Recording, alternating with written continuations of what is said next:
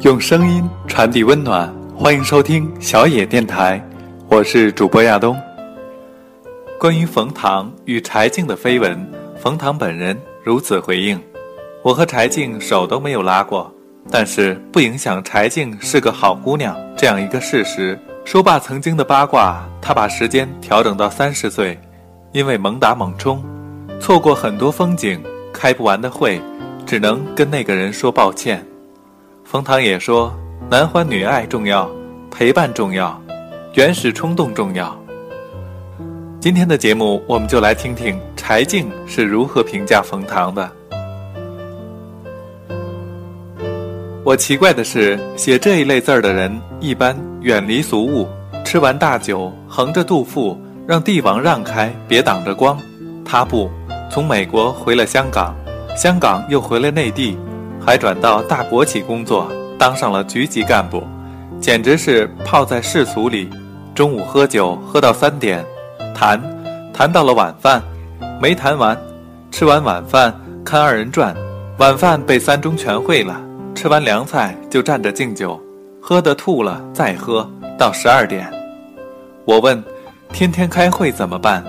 他说有个大官跟他说，开会的时候带一念珠。就当听和尚念经，党的套路、老外的套路、政治的套路、商业的套路，他都熟。说政治需要相对透明的规则，如果没有很多年的契约精神的积累，办不到。现在要不然是大国企，要不然是小本生意，别的根本形成不了力量。我说你能做什么？他打个比方，现在都知道医院不行，要靠药养着。他当年的协和的同学都是严重低工资，但没有载体帮他们扭这个劲儿。他想利用这个国企去开个十家医院，不要什么人都去协和。他说：“现在这种垄断的状况，只能试试拧身钻进体制，把事挑起来。”我有什么俗事儿就问问他。他说他有个有用玩意儿，是一个戴金链子的美国老太太教的，在麦肯锡公司苦练了十年。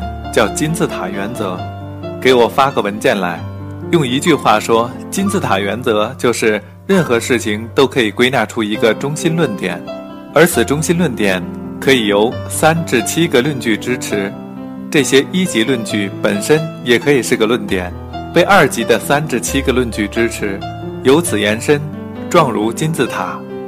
他写，对于金字塔每一层的支持论据有个极高的要求。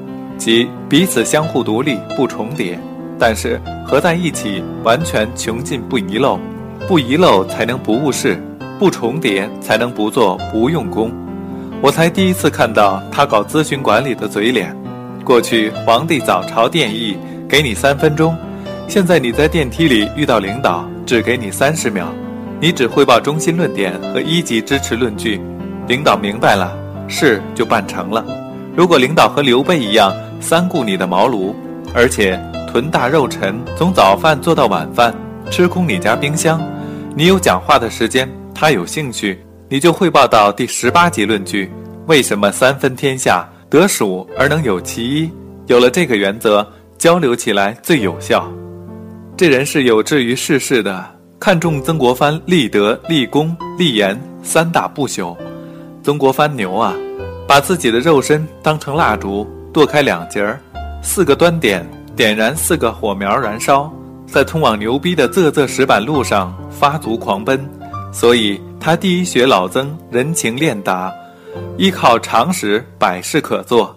第二，如果想立事功，不要总在集团总部务虚，要到前线去，到二级公司去，真正柴米油盐酱醋茶，对付痞子、混子、傻子、疯子。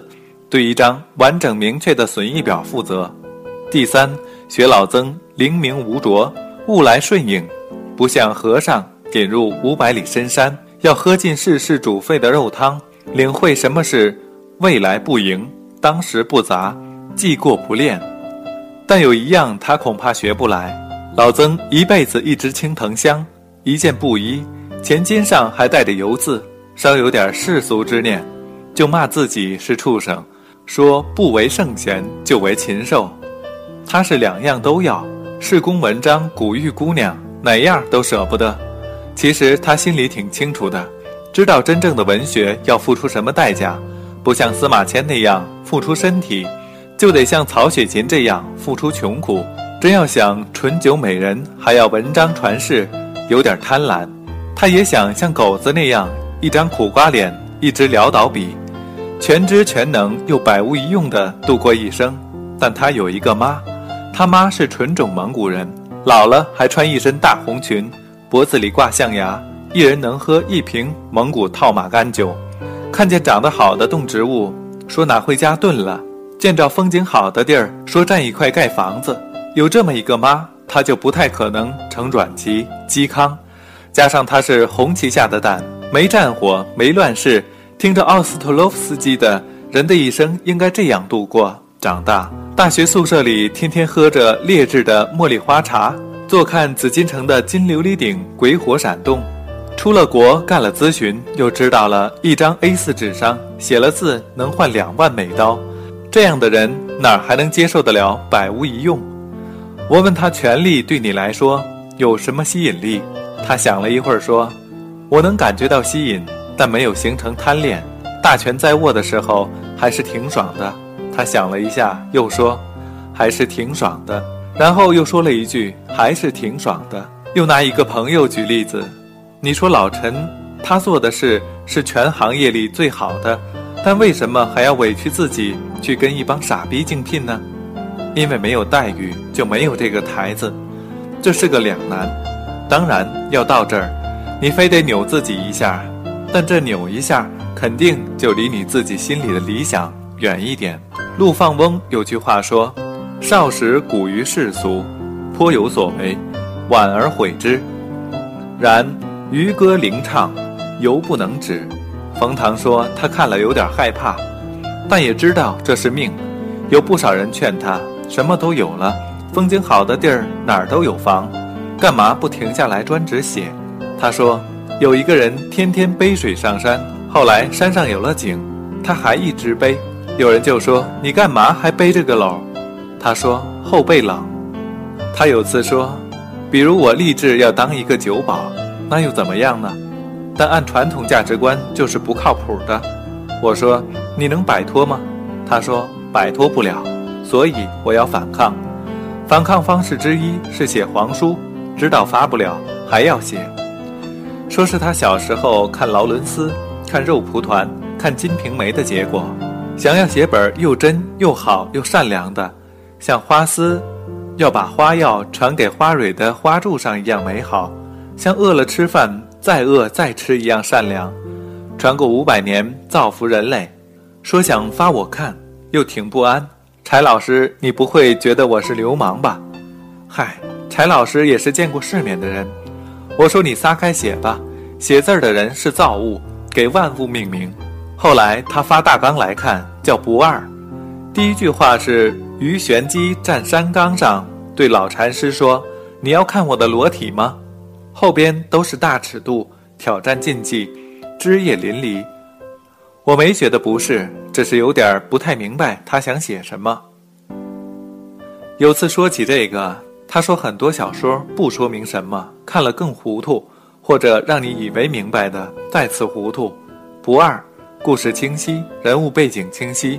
力量起伏清晰，但是人物如何评判、对错等等，毫无结论。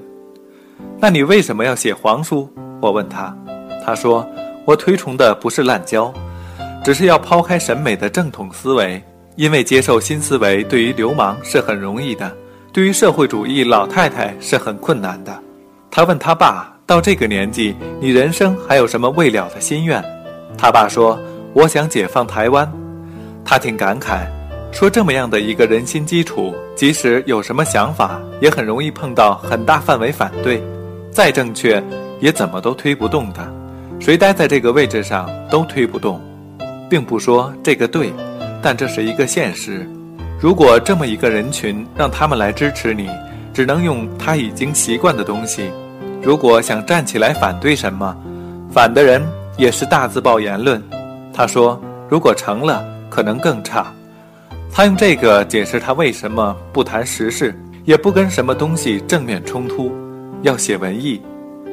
冯唐说：“文艺有什么作用？至少能起人心，多有点美感。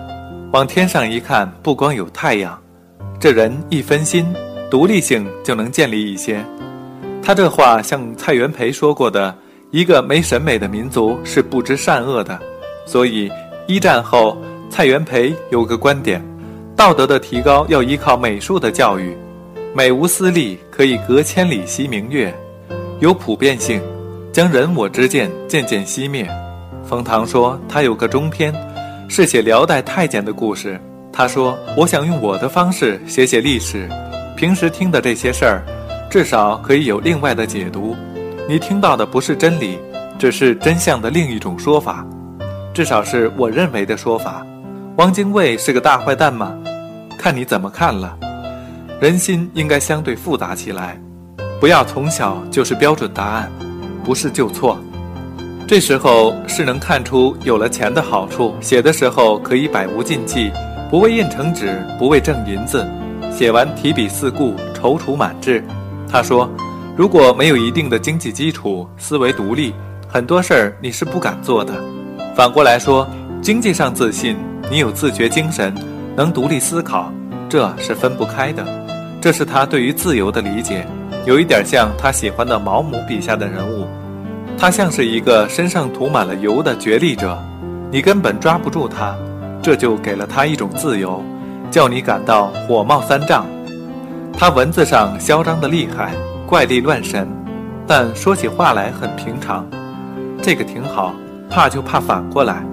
他们说他喝大后说话尺度极大，但我也没赶上过，所以我觉得他是个内向的人，跟女生说话远离一站，有时候还结巴。觉得他这人也像他的小说一样，好像疯长的时候抽条太快，总有一部分是没有发育成熟的样子。他当然也会一些闷骚的招，比如趴在桌上，眼巴巴地看着人，累了，然后单位里的大姐们立刻心软，快去睡，快去睡，我来做。这也就是那种中学小男生把戏。他还老有点不好意思。金牛座其实没那么花心。他补一句，跟他能得到的机会相比，他说他喜欢的女的从没变过，都是一个类型，都蛮强的。用他的话说，像剪刀一样，气势汹汹的强，知道自己在干什么，不会两天没理，一回身发现已经上吊了。他家王老师挣钱比他还厉害，不化妆，背个为人民服务的布包，聪明过人。饭桌上，他稍说句过头话，他看他一眼，他就笑嘻嘻举杯敬他。王老师，祝你幸福。两人碰杯一笑。有次聊天谈起婚姻，他一拍桌子说：“你可是问对人了。”严肃地想了半天，说：“有一点最重要，两人还是要爱过，就算成了灰，也是后来婚姻的基础。”这话多平常，他这么个看来放浪形骸的人说出来有点怪。他说：“有的事，无论你有多聪明，道理多浅显，不是机缘巧合时，你就是不明白。”所以，他虽然老拿亨利·米勒的话来搞点流氓气，“If you feel confused”，但他本质上不是一个把女性当成猎物的人，甚至有点崇拜之情，不可能轻慢或者亵渎。就他这样的，谈个恋爱、分个手都纠结个十年八年，稍下点雨就要写几句诗，内心才平静，一辈子跟自己左缠右斗，也就是个场面花哨。有次饭局上，有个姑娘跟他同来，头发脸蛋儿黑白分明。中间他和老罗去撒尿，歪头主动对老罗说：“发乎情，发乎情，只是发乎情，哪儿有流氓还解释的？”我俩有时候约个小局吃饭喝茶。我们七十年代男女中学时疏离得很，相互猜测，彼此羞辱。我回忆起来，几乎没跟男同学四目对视过。他是当时在楼顶上看着姑娘们清白分明的发际线，都能闻到她们的味儿，但也不敢搭讪。之后二十多到三十多，男女都忙着恋爱，寸寸弯强弓，伤筋动骨的折腾，活在对自己和对方的想象里，哪有功夫互相了解？到了这会儿，大雪初歇，天蓝得发紫，风把房顶上的积雪吹得满天都是，金光闪闪。好像才刚睁眼看到世界本然，觉得对方和自己都不是神，不是泥，都是人。我原来对他的小说有些抵触，觉得当中的女性并不让我觉得亲切。后来他有次说：“我只能通过我理解人。”我忽然觉得我根本用不着通过他的小说去看到女性，他的身上就孕育着女性，他书里那个精瘦的小黑孩身上就有我自己。童年时热爱大白热馒头，芝麻酱蘸白糖，喝什么茶都是茉莉花味儿，常看的书摸得又厚又亮。头顶上是春天槐树上好多叫吊死鬼的虫子，拐过路边，天上两三朵很闲的云，很慢地变换各种形态。胡同里两三个老头，薄棉袄还没去身，坐在马扎上，泡在太阳里，看闲云变幻。有次和菜头深更半夜在 MSN 上说，看到冯唐写的一段话，看得他差点嚎啕大哭，说是有次开车的时候。看到前方有只松鼠被自己的车吓愣了，那只松鼠有我见过最困惑的眼神，很小心地站立在我车前不远的车行线内，下肢站立，上肢屈起，两腮胡须炸开，他被吓呆了。快速左打轮，车入超车道，他也跟着闪进快车道，后轮子轻轻一颠，没听见吱的一声，但一定被压成了薯片。太上忘情，如果更超脱一点儿，就不会走上这条路；最下不及情，如果再痴呆一点儿，就会不躲闪。小白和我就在中间，难免结局悲惨，被压成薯片儿。无论男女，作为动物活在世上，一粒果子迸溅在嘴里的滋味是一样的，为对方梳理皮毛的眷恋是一样的，被命运碾过的痛苦是一样的。生之狂喜和死之无可奈何也是一样的。有天晚上聊完天儿，他送我从院子里出来坐车，好像是夏末，月亮底下槐树下的细胡同走好长，树的小黑手直指着大银星星。有几个男人坐在路边上，借着杂货铺的光说话。有一个大嫂胡乱挽了个簪，花绸裤子，白胖小腿，拿着铝盆，哗一声把水泼在我们脚前一截。月光下，水印子像墨一样流的哪儿都是。冯唐老说他心里有肿胀，要写出来，要化掉，才舒服痛快。能痛惜这样的夏夜，又知道自己非死不可，这样的人才有肿胀，才写。他的博客名字叫“用文字打败时间”。归根结底，没什么是不朽的。我们终将化为尘粉，归彼大荒，但还是要写。写是一件没有办法的事，什么也不图，却非这么不可。王小波说：“双目失明的汉密尔顿为什么还坐在黑灯瞎火里头写十四行诗？那就叫自我。”他说：“我永远不希望有一天我心安理得，觉得一切都平稳了。我情愿他永不沉默，他给我带来什么苦难都成。我希望他永远滋滋的响，翻腾不休。”就像火炭上的一滴糖。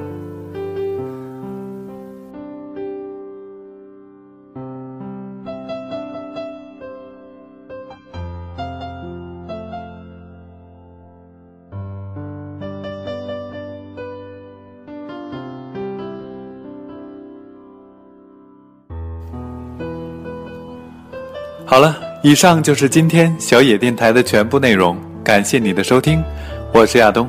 再会。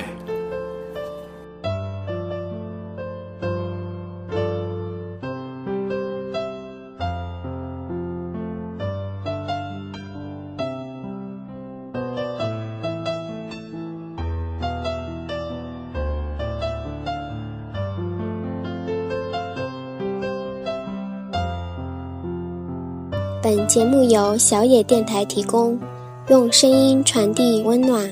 感谢您的收听。